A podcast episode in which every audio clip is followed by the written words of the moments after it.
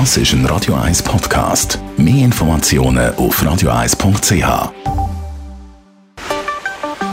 Der Finanzratgeber auf Radio 1 wird Ihnen präsentiert von der UBS. So, Stefan Stotz von der UBS. Heute haben wir das Thema QR-Rechnungen. Die kommen jetzt dann endgültig. Und gerade für alle KMUs, äh, die da zuhören, ist das wichtig?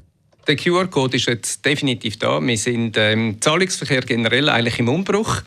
Wenn ich so die schaue und Rechnungen bekomme, kann man sich immer darüber diskutieren, ob man Freude hat. Aber am liebsten habe ich, wenn ich elektronische E-Bill bekomme. Und äh, so das zweitliebste, muss ich sagen, sind alle die, die schon mit QR-Codes kommen, weil da kann ich einfach einen Scan machen mit der Kamera, habe ich alle Daten drin. Und da kennen wir seit 34 Jahren eigentlich den roten Einzahlungsschein und seit 21 Jahren kennen wir den orangen Einzahlungsschein und denen ihre Zeit ist jetzt buchstäblich eigentlich abgelaufen. Das heißt, äh, am 30. September haben die ihr grosses Aus und ab dem 1. Oktober kann man dann eigentlich nur noch ja, Rechnungen zahlen auf der Basis mit einem QR-Code. Und mit dieser Änderung gibt es einiges zu beachten für Privatpersonen, aber vor allem auch für KMUs. Und da hast du gerade ein paar wichtige Tipps. Der Tipp 1 ist, äh, an alle unsere KMUs da draussen, ähm, das ist natürlich, äh, ja, wenn sie dann am, 1. Oktober die Leute nur noch können mit dem QR-Code zahlen muss man ziemlich sicher vorher anfangen. Das heißt, äh, es braucht eine gewisse Zeit voraus. Bis dato haben äh, ja, ein bisschen mehr als die Hälfte oder, von aller Schweizer KMUs die Migration gemacht. Das heißt, es ist aber auch über den Sommer jetzt noch recht Arbeit herum.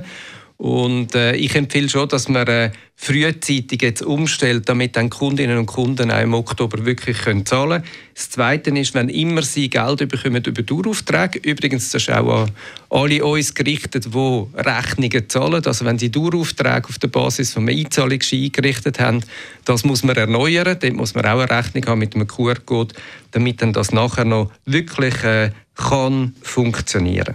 Und auf äh, technischer Seite sollte man sich vorbereiten und parat sein?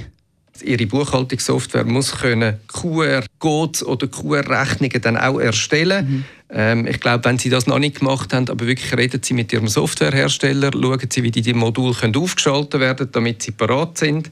Wenn Sie weiterhin wollen, drucken ähm, dann lohnt es sich auch zu beachten, dass es perforiertes Papier muss sein. Es lohnt sich zu beachten, dass die QR-Codes in Originalgröße abgedruckt werden und damit sie dann auch sicher sind, dass es funktioniert, lohnt sich eben, dass sie es auch testen. Testen können mindestens alle UBS-Kunden bei uns. In dem Sinne uns nämlich die QR-Rechnungen einsenden und dann kann man auch schauen, dass die funktionieren. Mehr Informationen unter www.ubs.com. Und das alles kommt jetzt ja schon sehr bald. Was kann man machen, wenn man jetzt noch wie so jetzt knapp dran ist mit dem allem? Wenn die Zeit knapp wird, weil sie es aus irgendeinem Grund verpasst haben oder etwas nicht klappt, es gibt noch eine Notlösung. Man kann nämlich die QR-Code-Rechnungen vorübergehend auch online erstellen und als PDF oben abladen. Da gibt es ein QR-Rechnungsportal auch von der UBS. Jetzt äh, wissen wir alle, das ist einfach, wenn ich ein paar weniger Rechnungen habe. Es wird natürlich dann schwierig und extrem ineffizient, wenn Sie jede Woche Hunderte von Rechnungen verschicken. Und die Idee eigentlich dahinter in der Umstellung vom QR-Code ist einerseits natürlich, dass der Rechnungssteller sich viel besser kann organisieren kann. Mhm. Auf der anderen Seite aber auch, dass alle wir, die Rechnungen zahlen, die einfacher können zahlen und dafür dann der, der die Rechnung rausgegeben hat, auch wieder sehr schnell sieht, dass die Zahlung reingekommen ist. Ab dem 1. Oktober gibt es dann also nur noch die QR-Code-Rechnungen. Vielen Dank für alle die Infos dazu. Stefan Stotz von der UBS.